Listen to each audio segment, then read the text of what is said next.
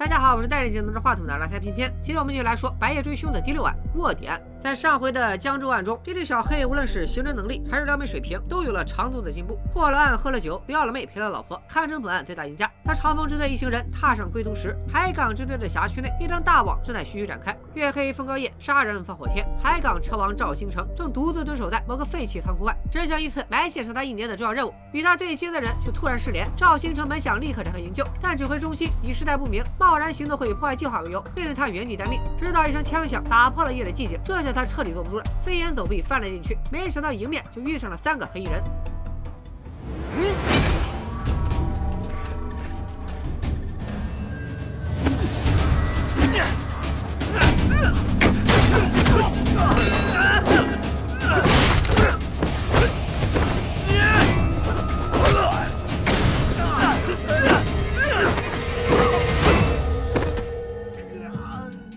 赵星城战斗力高了惊人，但还是在打倒了三名黑人后，被第四个人用枪顶住了脑袋。两天后的早晨，长风支队队长的办公室里，支队长周巡和顾问小白之间正在进行一场亲切友好的会晤。你也老大不小了啊，不能老一个人啊。我觉得小周那孩子不错，考虑考虑啊。你是有多恨刘长勇？什么意思嘛？周巡专程叫小白来一趟，显然不只是为了揶揄这位老大大。他把安藤和叶方舟暴露和遗留下的线索都转交给了小白，正式邀请他参与针对神秘组织的调查。不过现在他俩得先去一趟海港支队，因为赵星成失踪了。根据海港分局白局的说法，前天晚上赵星成和东部两个探子去摸排一个盗窃团伙，任务完成后却神秘失踪。不过赵星成作为资深老刑警，应该不会出什么事儿。说完，白局就打发他俩回去等消息。选完了白局漫不经心的态度和话里的漏洞，光是他对一个失踪的刑警出任务时有没有配枪都漠不关心，就足以证明他在。撒谎，对呀，这枪丢了可比张云生丢了严重。小白猜测赵星成根本没失踪，而是被市局临时抽调去参加某项涉密任务。白局之所以这么淡定，是因为他很清楚赵星成的下落。与此同时，长风支队辖区里发生一起命案，死者名叫季杰，是一名在逃罪犯。年初因涉嫌贩卖枪支被全市通告协查。季杰的死亡时间不超过四十八小时，被人用利器割喉而死。小白和周巡忙着找赵星成，这边的杀人抛尸案自然由支队硕果仅存的老刘啊的女儿小花独挑大梁。回到支队后，小花根据现场勘验的结果，初步提出了现场走访调查。查轮胎印记和监控录像，以及调查季节的人际关系和枪支买卖活动这三个调查方向，具体到底从哪个方向着手，还得由老刘这个副支队长来决定。啊，呃，第一条你说什么了？另一边，周玉轩和小白通过各种关系，终于在市局审讯室里见到了灰头土脸的赵星成。这样的处置方式，这样的处好了，这样的处置方式显然并不合法。这事轮不到你操心。你等着，等我把这段念完，让周巡干你。如果涉嫌违法犯罪，可以走正常的羁押程序，而眼前这样的处置方式，无异于非法拘禁。好了，我说完了，周巡上。我收了，这轮不到你。你他妈复读机啊你！你干嘛？你还惦着崩了我们不成？我问你，他哪说错了？啊？哪他妈错了？说话！好了，我舒服了。不过由于行动的保密级别实在太高，小兰和周巡也没能从赵先生嘴里得到任何信息，甚至还险些让他逃走。哎，曾哥，又怎么了？我。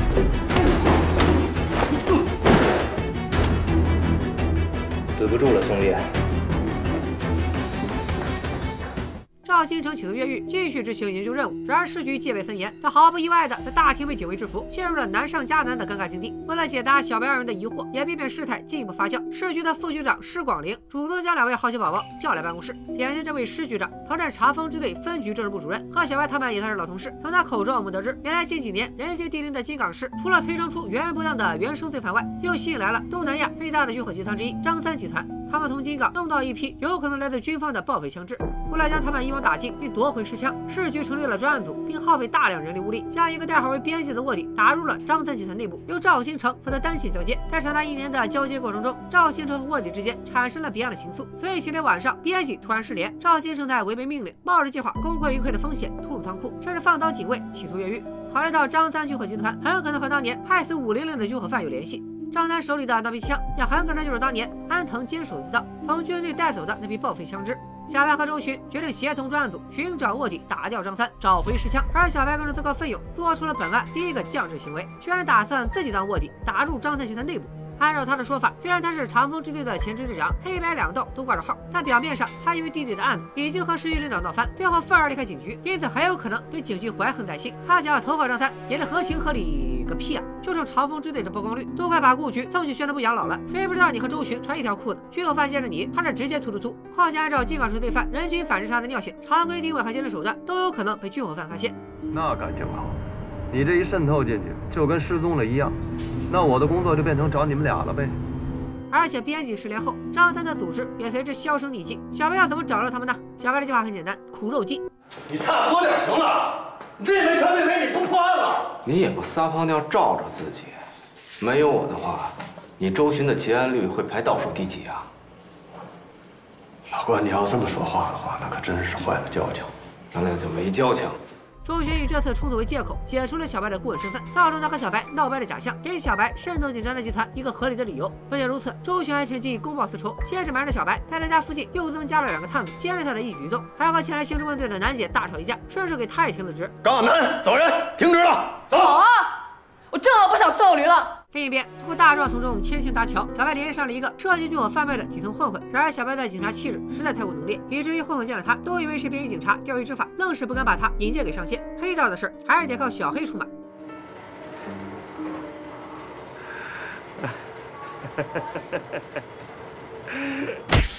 另一边，小豪和赵倩在周巡的安排下，一起来到了安藤的住所。在之前的调查中，周巡已经通过安藤尸体上发现的钥匙，顺藤摸瓜锁定了一间公寓。小花发现安藤的住所异常整洁，就像不久前刚被人打扫过一样。更奇怪的是赵倩的行为，安藤的钥匙串上有十几把钥匙，而赵倩拿了其中一把就直接打开了门。进了安藤家里，赵倩又像回自己家一样熟门熟路，搜查时还主动分走了可能发现线索的卧室和书房，怎么看都很可疑。小花不得已，只能将这些线索告诉了被解职的师傅小白。结合安藤的母亲有一位姓赵的养女，如今在金港市这一线索，我们不难猜出赵倩确实就是安藤异父异母的妹妹。然而接到电话的人不是小白，而是弟弟小黑，身边还坐着娴熟的混混，完全没把小花的话当回事。恰好在这个节骨眼上，叶方舟又出现了。小花毕竟涉世未深，三两句就为叶方舟套了话，将这几天之内发生的一切和盘托出。另一边，在小黑的铁拳威胁下，混混终于将他引荐给了张三手下的二当家金山。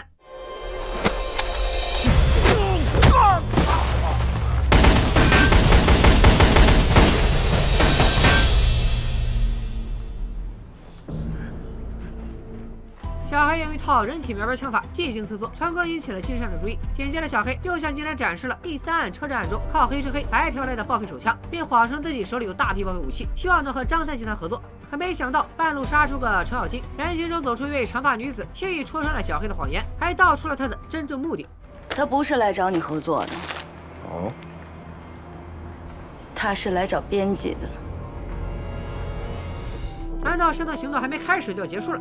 这个女人之所以知道内情，是因为她就是代号为编辑的卧底林佳音。好在为了从这位前刑警队长口中得到更多情报，金山阻止了林佳音的灭口行为，将小黑转移到了另一处据点，却也给了小黑翻盘的机会。警方没有在据点周围做任何布控，小黑也没有携带定位窃听装置，再加上小黑的手机也为了防周巡加装了防定位和监听的功能，种种迹象表明，小黑不是代表警方，而是作为便捷的黑警来和张三谈一笔交易。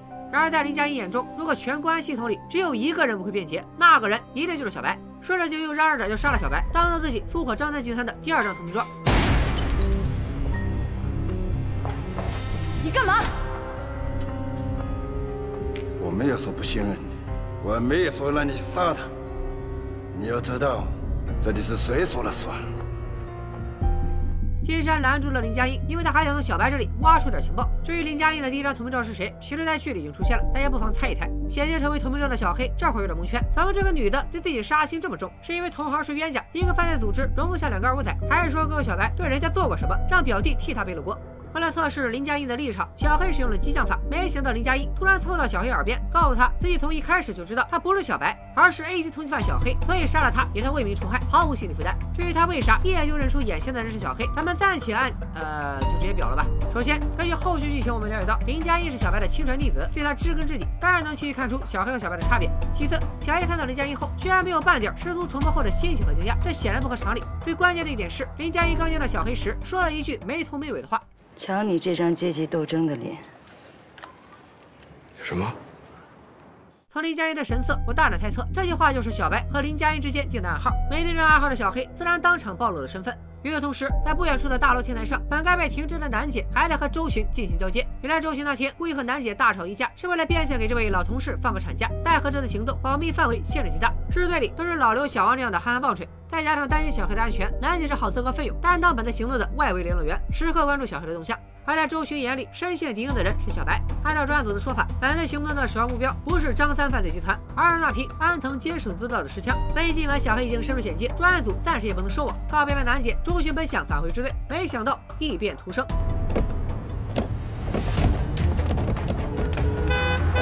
快让开！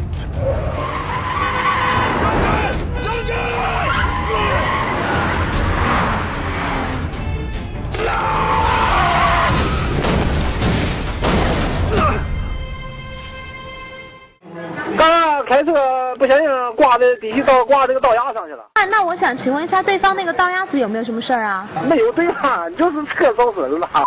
联系小王拖车后，惊魂未定的周巡回到支队，听取赵倩对安藤住所的调查。根据赵倩的说法，安藤的住所陈设简单，多半只是单纯的落脚点，但是屋内非常整洁，显然不久前有人来打扫过。也许那个人带走了安藤的私人物品。赵倩建议查看小区监控，争取找到更多的线索。他自然不知道自己已经露出了马脚。紧接着，小王带着车辆事故报告闯了进来。根据技术队检测，周巡座驾的刹车盘被人故意破坏，刹车油漏光，导致刹车失灵。不过周巡是位刑警队长，仇家众多，像这样的事故早就是家常便饭，他也没当回事，还嘱咐小王不要对外声张。殊不知他的这次疏忽大意，险些让自己领了便当。转眼间几个小时过去了，夜幕再次降临在金港市。根据张三的指示，金山决定先稳住小黑，打听起了小黑手里的货源。小黑显然有备而来，他说手里的枪来自支队物证处，结案后所有物证都会被封存，而管理员已经被他收买，只要他想，就能把作为物证的枪支调包出来倒卖。不过林佳音很快就指出了小黑的漏洞，他熟知警方的办案流程，所有作为物证的枪支都有弹道备案，一旦其中一把被警方发现，小黑立马就会东窗事发。没想到小黑预判了他的反应，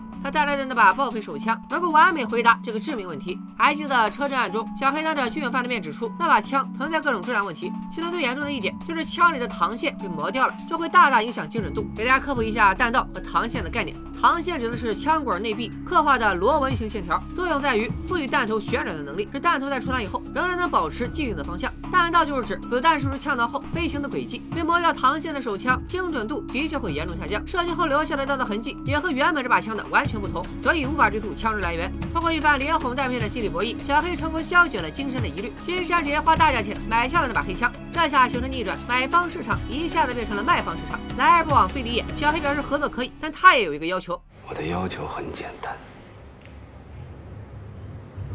杀了他。小黑的想法很简单，林佳音已经变节，又知道太多内幕，关键是动不动就拿枪指着自己脑袋，他就是渗透行动最大的障碍，不如借金山的手除掉他。没想到交接时，小白却大发雷霆，哪怕林佳音差点蒙了小黑，小白也依然坚信他绝对会变节，因为他可是自己的徒弟，而小黑只是表弟。情急之下，小白做出了本案第二个降智举动，他决定在晚上和小黑完成交接，并主动联系金山，彻底打乱了小黑欲擒故纵的计划。小白孤身一人进入张三集团窝点，由小黑、南姐和大壮在外接应。在黑夜恐惧症的影响下，小白连走路都费劲。要是面前有一盆火锅，小白这一头汗就只能用肾虚来解释了。经过几个小时的深思熟虑，金山同意杀死林佳音，可没想到对方却变卦了。小白以杀警察会引起公安部门反扑为由，阻止金山杀害林佳音。小白突然的出尔反尔，以及身上莫名其妙透出的正义气场，自然引起了金山的怀疑。不出意外，挨了一顿毒打。与此同时，在外经营的小黑突然灵机一动，带入金山的视角，重新审视了整个计划，得出了金山可能会将小白杀了灭口的结论。不顾楠姐的劝阻，叮嘱他立即通知周巡，带大部队前来收网，自己的只身潜入窝点营救哥哥。而此时，小白已经被打倒在地，面对着林佳音的枪口，便当送到了嘴边。瞧你这张阶级斗争的脸，我赌你的枪里没有子弹。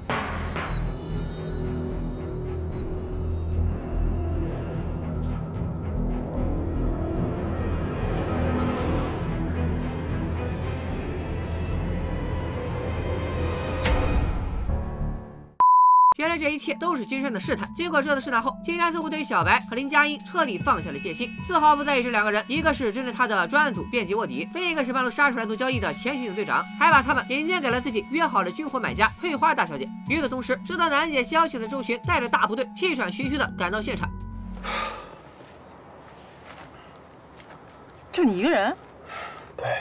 手下无人可用的周巡有苦难言，他这些天一边忙着卧底案，一边还得算计着叶方舟。接下来的内容和主线有关，大家不妨拿笔记一下。就在刚刚，无数倾诉的小花将赵倩在调查安藤住所时的异常表现都告诉了父亲老刘。殊不知，这次调查安藤住所的行动，原本就是周寻、小白和老刘联手设下的圈套。原来早在一天前，小白他们就去过安藤住所，发现屋子非常整洁，显然被人事后清理过。不过他们在屋子里找到了安藤和赵倩的合影，从而得知了赵倩的身份。不过他们没将合影带走，而是故意将她留在现场，再派赵倩和小花前去调查。合影摆在脸上了，赵倩的调查结果却是啥也没找到，说明她在刻意隐瞒和安藤的兄妹关系。你以为这就完了吗？别急，这还只是圈套的第一层。清理安藤住所的人故意留下这张合影，显然是想引导警方的调查方向，去怀疑赵倩。那小白他们就将计就计，让神秘组织误以为警方的调查正沿着他们的指引进行，派小花、赵倩一起参与调查，主要是为了通过小花把消息传达给叶方舟。难怪周寻车祸后还那么淡定，因为这场车祸证明了三件事：第一，叶方舟已经收到了消息。第二，清理案头住所并留下合影的也是叶方舟背后的神秘组织。第三，周旭的座驾停在支队，却还是被人动了手脚，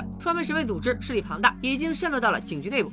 说完了主线，让我们回到眼前的卧底案。听完楠姐的汇报，周巡陷入了沉思。他不明白为什么小白笃信林佳音没有变节，赵新成又为什么要违背命令，甚至不惜越狱也要营救林佳音。在解决这两个问题以及找到那枚尸僵之前，即使小白身处险境，周巡也不能通知市局说谎。而此时在窝点里，趁着金山忙于应付翠花大小姐，小白和林佳音终于有了独处的机会。他们的对话能够解决周寻第一个问题。通过刚刚对峙的暗号，林佳音已经认出了眼前的小白，终于肯向他敞开心扉。原来他真的变节了。一方面是因为看到同为卧底的同事因公殉职，却得不到承认，深感正义和理想终究抵不过现实；另一方面，他怀疑专案组已经被渗透，他作为卧底的生命安全无法保证。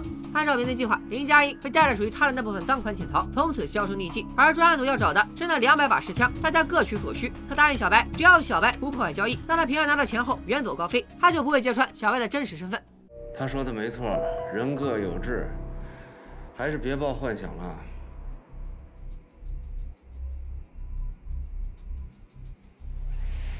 我打算继续跟进这个行动，可我已经让亚楠通知周巡了。小黑以周巡即将到来为由，劝说哥哥赶紧离开。其实小黑冒着暴露的风险叫来周群，就是为了把哥哥逼走。可小白却认为张三和石枪都没出现，仓促身亡毫无意义。更何况他现在受了伤，无法和小黑交接，只能硬着头皮留下来继续行动。翠花大小姐虽然演技尴尬，但智商比金山高一丢丢。她怀疑小白和林佳音都是内鬼，决定终止交易。眼看着这笔军火交易就要泡汤，小白开口了。连续吃了两次亏，他终于摸出点黑道交易的门道，学会了弟弟小黑的欲擒故纵。他发现翠花的保镖使用的武器是 M92F 战术大师手枪，而这种武器是巴基斯坦一带恐怖分子的标配。所以翠花背后的买家多半就是国际恐怖组织。这可不像张三这种小打小闹，真闹出动静来，出现的就不只是专案组，而是公安局和反恐中心了。再加上翠花带来买枪用的两百万现金，如果是在金港筹措的，那他们多半已经暴露了。说着，小白就要起身离开，终止合作，却被金山的手下拦住。尽管买家是恐怖分子，但金山没有终止交易。为了自身安全，他下令带着小白立刻转移，还以暂缓交易为由带走了两百万定金。无论是这两百万，还是小白的新货源，全都要。转移前，小白和埋伏在窝点外的周巡进行了一番心电感应。周巡心领神会，决定继续卧底行动，并做出了本案第三个降智行为，居然让楠姐这个孕妇独自驾车盯梢军火贩，自己则留下，一边等待市局的增援，一边潜入已经人去楼空的窝点。你跟我一块儿跟吧。什么意思？我不太方便，要不你开车？不太方便。啊，不太方便，这么看来。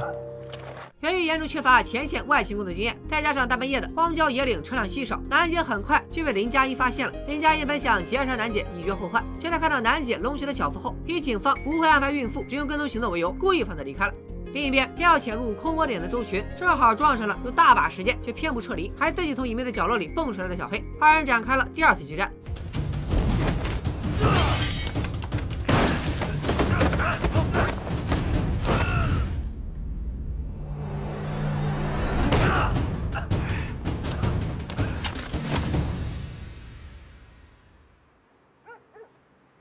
你也在这儿，你他妈也没想到有让我拿枪指着这一天吧？看过上期视频的朋友们都知道，就在几天前，周寻就在公交车上被小白假扮的小黑拿枪指过。小黑这句无心的话，为周寻识破兄弟俩的换人计划埋下了重要伏笔。转眼到了第二天，金山一行人来到金港郊外，我们也终于见到了法外狂徒张三的真面目。从张三口中得知，他行事一贯谨慎，但二把手金山得知翠花的巨额交易后，瞒着自己带人来到金港，打算将寄存的军火全部售出。如果交易成功，他势必需要渠道补货，所以才死死追着小白。而张三已经暗中调查了翠花的背景，和小白所说的完全一致。翠花和恐怖组织关系密切，早就上了公安局重点名单。金山的擅斗主张险些把这惊多丁的组织一波带走，气得张三当场就要清理门户。张三大概是港片看多了，突然接过降智接力棒，做出了本案又一个降智行为。他没有亲手杀了小白和金山，而是将手枪交给了林佳音。三哥，三哥别走，别别走，三哥别走，别走。张三有亲身经历告诉我们：看剧就看剧，千万别当真。你们以为这就完了吗？林佳音不光杀了张三，还三言两语收编了他的小弟，并顺势扶金山上位。我操，什么情况？实际上，这也不是林佳音第一次施展这样的伎俩。时间倒回三年前，也就是赵兴诚执行任务听到枪声的那一晚，金山在窝点的仓库里召开了金港市第一次军火竞标大会。翠花大小姐、卧底林佳音和军火贩季杰三人参与竞标。这一季杰，也就是小花他们在河边发现的无名男尸。期间，林佳音故意公开了自己的卧底身份，为了向金山展示自己的诚意，还当场揭穿了季杰是警方的特勤人员，并手把手引导金山发现了季杰藏在打火机里的窃听器。不过，通过季杰的反应，我们不难猜出，他真的只是个单纯的军火贩。窃听器也肯定是林佳音的灾难陷害。不过，智商高达五十的金山自然看不出端倪，轻信了刚刚投诚的警方卧底。亲手杀死了和自己有十几年交情的季杰，而季杰就成了林佳音入伙张三集团的第一张投名状。时间回到现在，金山正是接管东南亚最大的军火组织，而他身边的两位狗头军师，一位是便捷的警方卧底，另一位是空降的前刑警队长，剩下的都是随时准备反水的二五仔。这场面堪比《名侦探柯南》里的黑组织，平白无故被吞了两百万定金，翠花肯定不会善罢甘休。为了应对来自恐怖组织的打击报复，小白提出了下一步行动计划，那就是在警方之前找到翠花，尽快完成交易，然后赶紧跑路。林佳音也在旁附和。在这对师徒的轮番行的攻势下，金山彻底被绕迷糊了，以百分之五的抽成为代价，请小白全权指挥。小白这边算是有惊无险，那边的周巡则是有苦难言。由于他昨晚擅自主张，导致金山成功逃逸，卧底买一送一，市局甚至下达了协查通告，要调查小白的所有私人办公物品。言下之意就是真把小白当成了叛徒。而你和关洪峰专行善断，还搞什么体外循环？这种无组织、无纪律，这甚至会导致整个专案行动的失败。行了吧，专案行动早就失败了，是我和老关拼了命的挽回。怎么着啊？现在不爽了，所有的屎盆子往我们身上扣是吧？回去告诉石广陵，我是这儿的一把手，关洪峰所有的行动都在我们的控制范围之内啊。这个我不接，我也没什么可配合你们的啊。关洪峰所做的一切都是在给你们善后，协查他，有本事让石广陵过来抓我。但是在市局的施压下，周巡必须立刻找到金山，实施收网行动，否则小白和林佳音就会被视为双双变节。根据楠姐昨晚的跟踪记录，周巡沿着京石高速一路搜索，全力追查金山。与此同时，小黑也再度出动，在大壮的帮助下寻找金山的踪迹。虽然没找到金山的窝点，却误打误撞发现了张三的尸体。小黑叮嘱楠姐将这个重要消息转告周巡，自己则继续展开营救行动。他们都在寻找着金山，这会儿已经对小白佩服的五体投地。据小白分析，恐怖分子的资金往往来源于境外洗钱企业，从银行提取巨额现金也需要提前预更何况是两百万的巨款，不可能不留下痕迹。果然，小白很快就根据现金编号，在支队的帮助下，成功锁定了一家投资公司，并筛选出一批账号予以冻结，还在查封购入书上留下了自己的手机号。一旦发现账户被冻结了，翠花自然会主动找上门来。果不其然，翠花察觉资金链断裂，很快和小白取得联系，一边怕恐怖组织打击报复，另一边担心地图蛇黑吃黑。最终双方约定在闹市区的世纪广场碰面。小白照搬警方的抓捕流程，组织金山的手下对广场实施布控，等发现翠花一伙人的行动后，想办法制造混乱，将其逼退。他们在暗中跟踪，找到对方的落脚点，这样敌在明，我在暗，我方就掌握了。交易的主动权，嗨一开口就是老黑暗森林了。布控过程中，小白以帮路人拍照为借口，用路人的手机给周巡发去了世纪广场的信息。林佳音看在眼里，却并没有向金山揭发小白。接到信息的周巡留其他人处理张三的尸体，自己驾车前往世纪广场。隐藏在暗处的叶方舟这时也再次上线，一路尾随周巡。金山要卖给翠花的那批尸枪，还有可能就是叶方舟卖给金山的，所以叶方舟跟着周巡等于变相跟进尸枪的交易。殊不知老刘也紧随其后，几伙势力全部入局，情况一时十分复杂。我前面有两三辆车，都是金山的人，他们跟着一辆丰田越野车，里面坐的应该是这批金火的买家。我后面跟着叶方舟，叶方舟后面跟着咱们的刘副队长。哈哈，与其说我现在像个三明治，还不是说我像个千层饼更准确？其实情况远比周迅想的更复杂，因为除了小白之外的主角团都聚集在大壮的仓库里，随时准备为小白提供场上支援。他们就是第六股势力。大壮意外发现，除了这几组人马外，还有一辆套牌车也混入其中。经过进一步调查，他发现这辆车的牌照该被五辆车同时使用。全国只有一个机构能做到这一点，那就是公安局。恐怖组织、军火贩、警方卧底、主角团、专案组、神秘组织，现在又多了个公安局，整个乱成一锅粥。一旦公安局抢先一步抓捕翠花，金山就会立刻跑路。来线长达一年的专案行动就将前功尽弃。现在周迅需要在不惊动翠花和金山，不暴露小白的身份，不让林佳音起疑，不会吓跑叶方舟，以及对老刘继续保密专案行动的前提下拦住公安局。难怪小白要主动联系周迅。好在周迅身为资深千层饼，解套的手法是老母猪戴胸罩，一套又一套。他先命小花联系叶方舟，以赵信身份疑点为诱饵，引走叶方舟和他身后跟踪的老刘。又在确定翠花落脚点的位置后，主动在金山面前现身，和小白里应外合，用支队长的身份和随时可能出现的警方增援吓退金山。紧接着又安排公安局行动负责人和专案组指挥市局见面，成功促成双方合作。等翠花和金山完成交易，再一网打尽。公安局抓买家，专案组抓卖家和枪支，双方通力合作，各取所需。不仅如此，趁着达成合作的喜庆劲儿，周巡还借机说服市局取消了对小白的协商通告。到这里，周巡不光解完了六大势力入局的连环套，还替老搭档解了围，并拿到了一批专案组特勤防暴队的指挥权。如果说小白是行政的天才，那周巡就是利用人性的行家。另一边，小白已经完全取得了金山的信任，他再次联系上翠花，表示他们已经发现了翠花在河西口的落脚点，要求对方来金山的老巢用国外账户而非现金进行交易。尽管来去都是戴着黑头套，但小白还是凭借他对金港的了解和惊人的记忆力，大致估算出了交易地点，并将这个信息传达给了周迅。我今天买东西的时候看见你了，还劳烦你亲自跟踪啊。谁跟踪你了？别装孙子，就在河西口庞蒂酒店边上。你以为我没发现？嗨，那是我一大学同学，我们好多年没见了，约着一块吃个饭。哎，对了，你去河西口去干嘛去了？我那个胯子放了好几年了，我今天是去买配件，省得你天天以送我为借口监视我。哦，那买着了吗？这就不劳你操心了。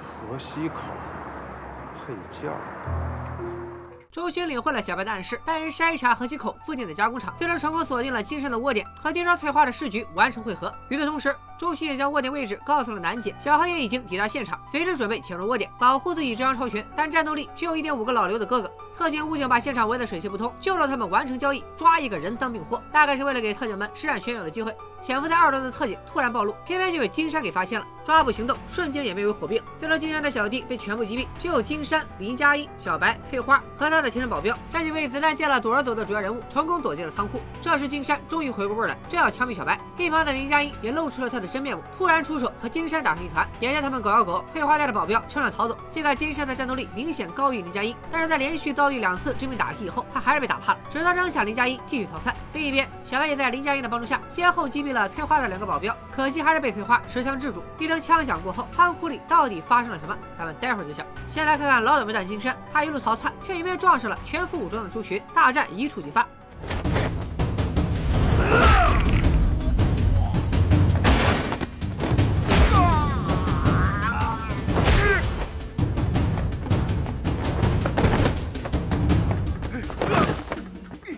番打斗过后，金山居然抢到了周巡掉落的配枪。眼看周巡命悬一线，没想到枪居然炸膛了，形势瞬间翻转，金山被当场炸成重伤。可周巡心里一阵发毛，如果刚刚开枪的是他，或者行动前尸局没有再三叮嘱他穿防弹衣，这会儿他恐怕不死也得重伤。心有余悸的周巡和小白会合，两百支尸枪全部收回。张三军火集团现任头目金山落网，尽管恐怖分子翠花在逃，但是在警方和公安局的全力追捕下，抓住他只是时间问题。警方在仓库里还找到了一具焦黑的尸体，在场所有人在没经过 DNA 检验的前提下，直接将这具焦尸指认为林佳音，并在小白的要求下尽快火葬。至此，收网行动以卧底光荣牺牲为代价，获得了圆满成功。白夜追凶第六案卧底案结，哎，没结呢。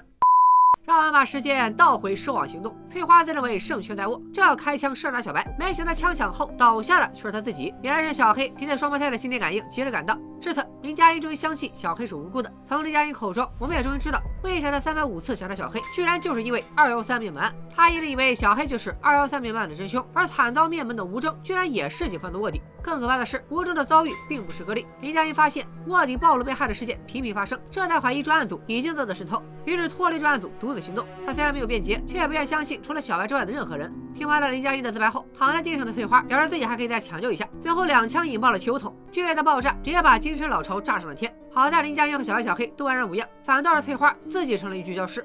没错，警方在现场发现的焦尸不是林佳音，而是翠花。但是从档案上看，林佳音已经因公殉职，她终于如愿以偿，成为了没有身份的透明人，并顺势加入主角团。现在我郑重宣布，《白夜追凶》第六案卧底案结案。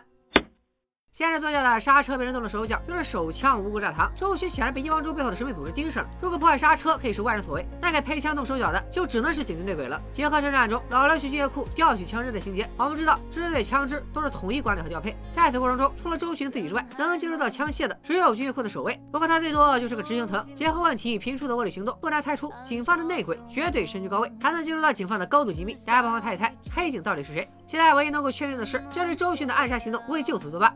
白夜追凶的最终案。杀警案将在金港市和长春市同步展开。小白从林佳音手里得到了有关那批报废枪支的重要线索，将结束在长风支队的顾问工作，孤身一人前往天寒地冻的长春。面对层出不穷的生命威胁，周巡能否从中幸存，并揭露案件背后的真相？最终案被我取名为杀警案，那么遇害的警察会是周巡吗？一直被老刘严密盯梢的一方舟，将在杀警案中有大动作。二幺三命案的主线也将迎来重大翻转。所以大家还等什么？就剩最后一期了呀！本期视频点赞过二十万，《白夜追凶》第一季的大结局，咱们不见不散。拜了个拜。